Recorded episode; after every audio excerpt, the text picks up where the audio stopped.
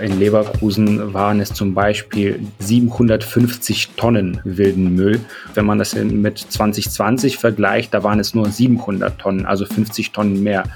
Und auch in Bonn, dort waren es 3200 Müllkippen. Das ist ein Anstieg von mehr als ein Drittel. In NRW hat es im vergangenen Jahr deutlich mehr wilde Müllkippen gegeben.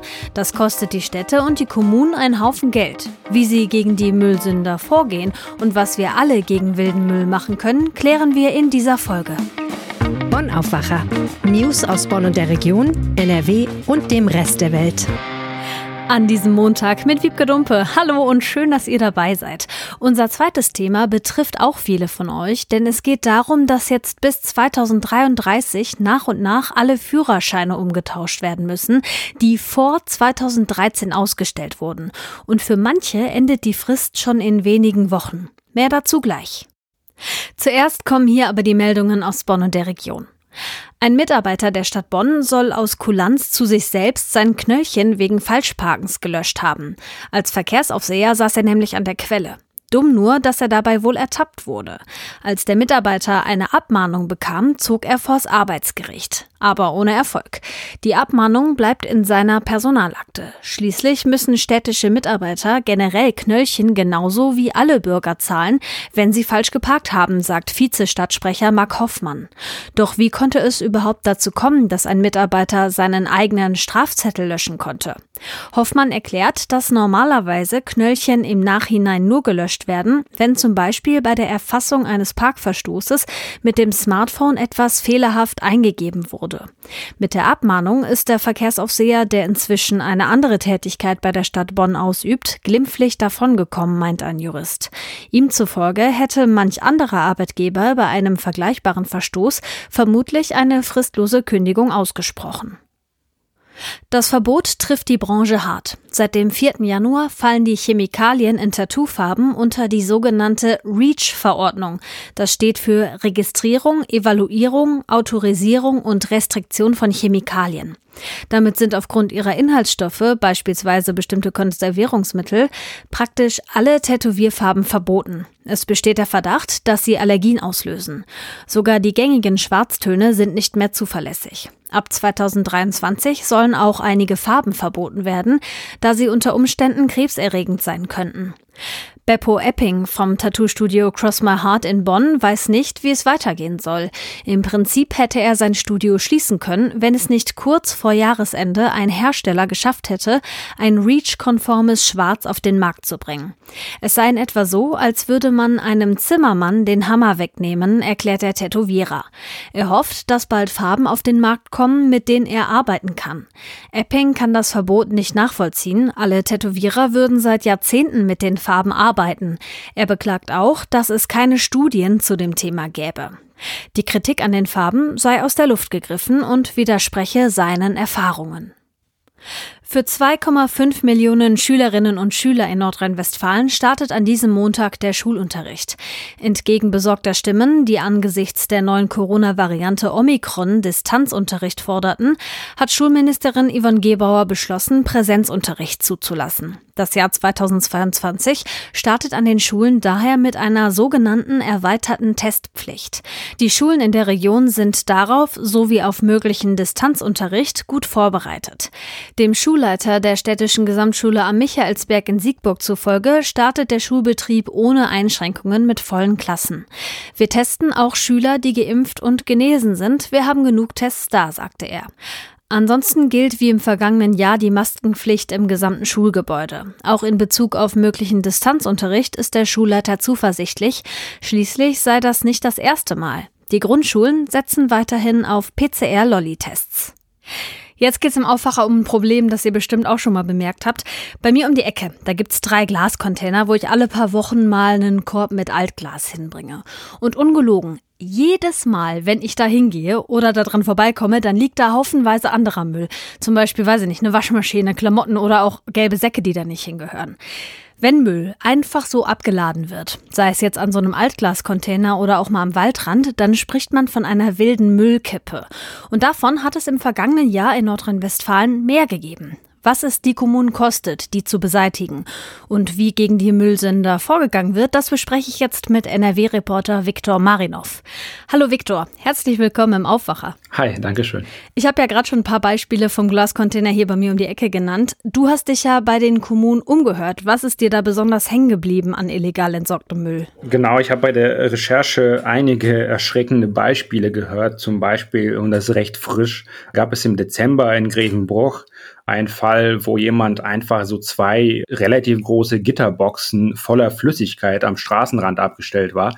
Und da muss man sich vorstellen, die waren so schwer, äh, dass die nur mit einem Gabelstapler oder mit einem Kran bewegt werden konnten. Wahnsinn. Also es gibt wirklich viele erschreckende Beispiele. Mönchengladbach, ein anderes Beispiel, da hat jemand einfach 35 Müllsäcke am Straßenrand abgestellt an einer Litfaßsäule. Also. Ja, und ich meine, die kann man ja entsorgen. Ist ja nicht so, als gäbe es nicht die Stellen dafür, um das auch wirklich zu machen. All diese Sachen, die die Leute da einfach so an Rand stellen, muss die Stadtreinigung dann trotzdem entsorgen. Und das kostet, allein die Stadt Köln musste dafür rund 12 Millionen Euro ausgeben. Ist das jetzt vor allem so ein Problem von Großstädten?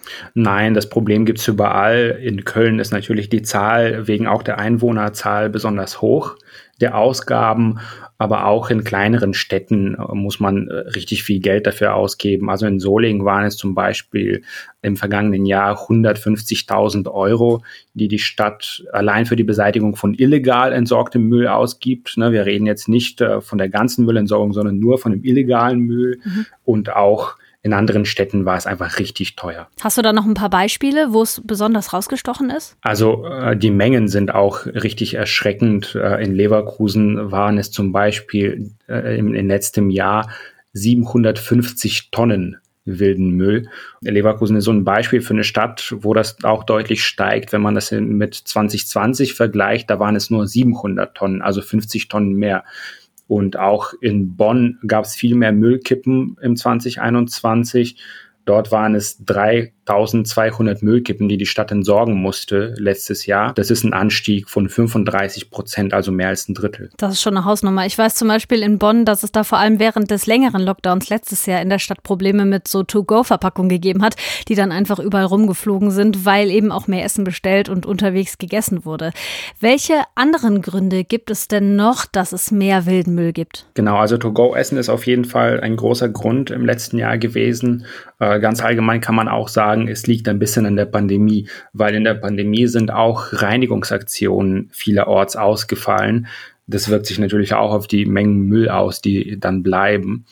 In manchen Städten war auch die Flutkatastrophe mit dran schuld, dass es mehr Müll gab. Ganze Flüsse haben Brücken zerstört und sowas und das ist letztendlich auch alles Müll. Mhm. Es gibt ja auch so Meldestellen bei den Städten. Ich könnte mir vorstellen, dass da dann auch vielleicht mal mehr Leute jetzt Bescheid gesagt haben, dass sie was gesehen haben. Welche, welche Auswirkungen hatte das so? Genau, das ist zumindest die Erklärung der Stadt Solingen. Die sagen, wir sehen Jahr für Jahr, dass diese Zahlen ansteigen, also die Zahlen von gemeldeten wilden Müllkippen. Die haben ja zum Beispiel gesagt, 2011, also vor zehn Jahren, wurden 236 wilde Kippen der Stadt gemeldet und 2021 waren es ungefähr 1000. Und in Solingen steigt das einfach stetig an. Ähm, die Stadt sagt aber, das liegt jetzt nicht daran, dass die Stadt immer dreckiger wird, sondern einfach, dass immer mehr Leute dafür sensibilisiert sind und Interesse dran haben, das zu melden. Ich nehme an, das ist auch wichtig, gerade im Kontext, wie findet man Täter, weil ich glaube, die laden ihr Zeug ja einfach ab, sind weg und niemand sieht die, ne? Wie wird denn gegen die Täter generell vorgegangen? Also für die Städte ist es sehr, sehr schwierig äh, nachzuvollziehen, wer illegalen Müll wo entsorgt hat. Letztendlich ist es so, ähm, eine Sprecherin der Stadt Köln Köln hat das sehr gut auf den Punkt gebracht. Sie hat einfach gesagt, das Effektivste ist, wenn man die Täter auf frischer Tat erwischt, weil sonst kommt man, die einfach, kommt man denen einfach nicht auf die Schliche. Es sei denn, jemand ist auch so blöd, um ein Paket mit zu entsorgen, wo vielleicht seine Adresse mit draufsteht. Also die Erfolgsquote, wenn man solche Verstöße ahndet, ist sehr, sehr gering. Da kann ich zum Beispiel aus Bielefeld berichten, wie die Zahlen da so aussehen. Es gab dort 2021 320 Anzeigen ungefähr. Aber die Hinweise auf die Verursacher gab es in den allerwenigsten, also in rund 40 Fällen. Und selbst in diesen Fällen konnten nur in 20 letztendlich ein Bußgeld ausgesprochen werden. Das heißt, die Täter werden nur sehr selten erwischt. Aber es gibt ja auch Städte, die da ganz gezielt Leute darauf ansetzen, eben diese Täter zu finden. Ich glaube, Mönchengladbach ist das. Die haben Mülldetektive, ne? Genau, das stimmt auch. Das haben mehrere Städte. Und es ist in jeder Stadt ein bisschen unterschiedlich, ob es die Ordnungskräfte sind oder spezielle Mitarbeiter. Aber letztendlich machen die Mülldetektive alle das Gleiche. Die versuchen nachzuvollziehen, wer diesen illegalen Müll entsorgt hat. Und wie erfolgreich sind die dabei? Also in Mönchengladbach waren die zumindest im vergangenen Jahr relativ erfolgreich. Also die hatten 1200 Bußgeldverfahren eingeleitet. Im Jahr davor waren es 850. Hm, die machen das auch zum Beispiel so, dass die einfach zu den Containern gehen und die dann einen Tag lang oder ein paar Stunden zumindest beobachten und dann können sie eben den Täter auf frischer Tat erwischen. Ich stelle mir das gerade vor, wie die hier bei mir um die Ecke an diesem Glascontainer sitzen und warten, bis da einer was vorbeibringt. Die Täter zu fassen, um sowas zu verhindern, das ist ein Baustein. Wichtig ist aber eigentlich vor allem, dass der Müll gar nicht erst da landet. Das hat nämlich auch Folgen für die Umwelt, sogar wenn man Gartenabfälle in den Wald kippt, denn dadurch kann das Ökosystem kippen, weil zum Beispiel fremde Arten heimische verdrängen. Und gerade wilder Müll in der Natur ist ein Problem auch für Tiere. Zum Beispiel so eine Zigarettenkippe, die ja echt ganz oft einfach so weg weggeschnippt wird, die hat einen Filter und der ist aus Plastik. Und der sondert beim Verrotten Giftstoffe ab und braucht einfach ultra lange, bis zu zehn Jahre oder länger, bis der abgebaut ist. Wahrscheinlicher, dass diese Giftstoffe in den Boden sickern, ist aber auch noch, dass Tiere diese Plastikteilchen fressen und daran dann sterben, weil sie eben denken, sie sind satt und dann verhungern die. Deshalb meine Bitte, und ich denke, Viktor, da, da, stimmst du mir zu, Müll einfach vernünftig entsorgen. Das hilft am Ende uns allen. Auf jeden Fall. Man sollte seinen Müll immer ordnungsgemäß entsorgen und nicht einfach irgendwo. Danke, Viktor Marinov, für das Gespräch. Danke dir. Wie lange ist eure praktische Führerscheinprüfung her? Ich habe vor fünfeinhalb Jahren meinen Motorradführerschein gemacht und dabei dann auch eine neue Plastikkarte bekommen, also den neuen Führerschein nach dem aktuellen EU-Standard. Der sorgt dafür, dass die Führerscheine in der EU einheitlicher und fälschungssicherer werden. Viele Führerscheine sind zu alt und deshalb müssen die bis 2033 ausgetauscht werden. Besonders die von euch, die noch diesen rosa Lappen haben, sollten sich beeilen, denn das Umtauschen geht nach Geburtsjahrgängen. Bis zum 19. Januar sind die Jahrgänge 1954 bis 1959 dran. Und weil die jetzt alle noch schnell zum Amt müssen, werden die Termine knapp. Meine Kollegin Lilly Stegner hat über das Thema mit Christian Schwertfeger aus dem NRW-Ressort gesprochen. Christian, wie läuft das denn jetzt genau ab mit dem Umtausch? Wer muss wann? Also momentan müssen halt die äh, Geburtsjahrgänge von 1954 bis 1959 ran. Bis zum 19. Äh, Januar müssen die halt ihre Führerscheine möglichst umgetauscht haben, denn dann läuft die Frist ab. Also es geht ja wirklich um diese ganz alten Lappen, also die grauen Lappen teilweise, ne? und dann gibt es noch diese rosafarbenen Lappen und die sollen wegen einer neuen EU-Richtlinie auf jeden Fall in dieses Scheckkartenformat umgetauscht werden. Der große Rest folgt dann danach. Das heißt, jetzt müssen also ziemlich viele Menschen gleichzeitig zum Amt. Du hast dich bei den Ämtern in NRW umgehört, ob es da jetzt einen Ansturm gab. Was ist dann dabei rausgekommen? Ja, es ist ein extrem großer Andrang. Auch wenn man vielleicht sagt 54 bis 59, das sind jetzt fünf, sechs Jahre, ähm, müsste der Andrang nicht so groß sein, aber doch, der ist äh, enorm. Und äh, die Ämter, die sowieso jetzt schon auch wegen der ganzen Pandemie äh, überlastet sind, haben jetzt ein zusätzliches Problem. Beispiel äh, Euskirchen äh, in der ersten Phase. Äh, erste Phase heißt halt diese, vier, diese Jahre, die ich eben genannt habe. 20.000 Führerscheine müssen da umgestellt werden. Da kommt eine tägliche Flut rein an Bearbeitung und dann bildet sich natürlich dementsprechend auch ein großer Rückstau. Düsseldorf beispielsweise deswegen auch das Personal äh, erweitert, ausgebaut, weil die dem Nachfrageaufkommen äh, teilweise auch nicht mehr nachkommen und die Abwicklung auch ziemlich herausfordernd teilweise ist. Ähnlich auch im äh, Kreis Viersen, wo auch das Personal aufgestockt worden ist. Und in Bochum ist es momentan sogar schon so, dass die erhöhte Nachfrage das Angebot schon übersteigt und momentan überhaupt keine Kapazitäten frei sind, um noch einen Termin zu machen. Äh, da äh, schärft die Stadt Bochum aber auch schon nach. Es ist halt wie so häufig, die Frist läuft ab und dann fällt einigen ein, ja, da muss ich ja noch was machen. Und äh, das kommt jetzt alles zusammen, weil das ist ja jetzt schon länger bekannt, dass es gemacht werden muss. Ja, Wahnsinn. Warum ist das denn eigentlich so ein Problem mit dem Tausch? Das könnte doch eigentlich alles recht schnell gehen.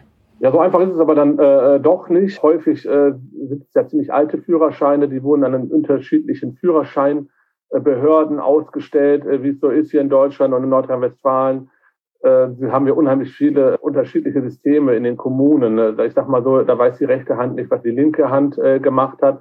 Man muss äh, in vielen Fällen Sachen nachermittelt werden von den Leuten in den Behörden. Und das ist schon ziemlich aufwendig. Hm, das klingt, als ob da Frust vorprogrammiert ist. Was sagt denn der ADAC dazu?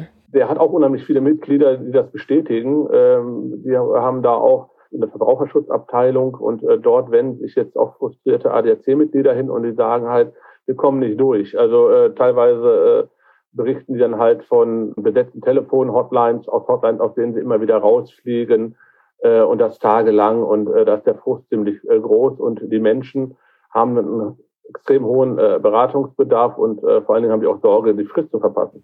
Ja, genau, das wäre jetzt meine nächste Frage. Was passiert denn mit den Leuten, die es nicht rechtzeitig schaffen, ihren Führerschein umzutauschen? Sei es, weil sie jetzt die Frist verpassen oder weil sie keinen Termin mehr bekommen? Dann haben wir erstmal die Frist verpasst, das muss man sagen, aber Sie können weiterhin Auto fahren. Ähm, wenn Sie angehalten werden, äh, wird ein Verwarngeld, also eine Ordnungswidrigkeit von 10 Euro fällig. Der ADAC äh, rät in dem Fall auf jeden Fall dann irgendwelche entsprechenden Formulare äh, beizuhaben, irgendwie ein Druck, ein Papier, ein Zettel, wo drauf steht, dass äh, wir versucht haben, die Frist einzuhalten. Ähm, wenn man die 10 Euro dann nicht zahlen will, äh, die Verkehrsministerkonferenz äh, ist das Problem bekannt und deswegen haben die auch jetzt eine Fristverlängerung gestattet. Und zwar man kann man bis zum 19. Juli weiterhin äh, seinen Führerschein umtauschen, aber äh, das verlagert das Problem ja nur. Nach dem 19. Äh, äh, Januar werden weitere Jahrgänge dran. Das heißt jetzt nicht, äh, dass ich bis zum 19. Juli mehr Zeit habe, dass ich bis dahin schaffe. Ne? Also man sollte jetzt schon Möglichstes machen, damit man dann nicht später wieder in den Stau gerät. Du hast es ja gerade angesprochen. Danach sind ja erstmal auch noch die ganzen anderen Jahrgänge dran. Inwiefern erfahre ich denn, wann ich dran bin? Oder muss ich mich einfach selbst informieren und mir den Termin dick im Kalender eintragen? Also wir haben, wir Medien haben da schon häufiger darüber berichtet, äh, bis wann äh, jeder Jahrgang äh, dran ist mit dem Umtausch. Man kann dann auch auf äh, den einzelnen Behördenseiten nachschauen, äh, wann jeder dran ist. Ich glaube, das würde jetzt den Rahmen sprengen, wenn ich jetzt für jedes Jahr definieren würde, wann wer wann dran ist. Das wird aber Jahre dauern. Das klingt auf jeden Fall nach einer Mammutaufgabe und wird die Ämter sicher noch ein paar Jahre beschäftigen. Lilly Stegner und Christian Schwertweger aus der RP-Redaktion waren das über den Umtausch von alten Führerscheinen. Den Meldungsblock an diesem Montag starten wir mit einem kleinen Update rund um die NRW-Corona-Pläne. NRW-Ministerpräsident Wüst will, dass bald Geboosterte in NRW auch beim Sport als 2G Plus gelten. Aktuell müssen noch alle, die ins Schwimmbad oder ins Fitnessstudio wollen, geimpft oder genesen und zusätzlich noch negativ getestet sein. Die Bund-Länder-Runde hat am Freitag 2G Plus in der Gastro beschlossen. Das heißt, auch Geimpfte und Genesene brauchen fürs Restaurant oder Café bald einen aktuellen Schnelltest, es sei denn, sie sind geboostert. Ein Mann aus Hagen soll im April 2021 mit einem Messer seine ehemalige Lebensgefährtin getötet und ihre Mutter tödlich verletzt haben. Dafür muss er sich ab heute vor dem Wuppertaler Landgericht verantworten. Das Urteil gegen den 46-Jährigen könnte es Anfang Mitte Februar geben. Hier kommt noch das Wetter. Die Nacht war frostig, das sorgt für glatte Straßen, vor allem in den höheren Lagen. Der Tag heute bleibt trocken, am Himmel sind ein paar Wolken unterwegs, die lockern aber auch mal auf. Dazu 3 bis 6 Grad, auf den Bergen um die Null. Der Dienstag startet stellenweise neblig, sonst bleibt es heute wolkig, zwischendurch kommt aber auch mal die Sonne raus. Bis zu 5 Grad sind maximal drin. Das war der Aufwacher am Montag. Wenn euch die Folge gefallen hat, dann empfehlt den Aufwacher doch gerne weiter. Und wenn ihr uns mal eine Rückmeldung geben wollt, dann könnt ihr das über die Sternchen bei Apple oder bei Spotify machen oder auch per Mail an aufwacher.rp-online.de. Ich bin Wiebke Dumpe und wir hören uns Ende der Woche nochmal wieder. Bis dahin, habt eine gute Zeit. Mehr Nachrichten aus Bonn und der Region gibt's jederzeit beim Generalanzeiger. Schaut vorbei auf ga.de.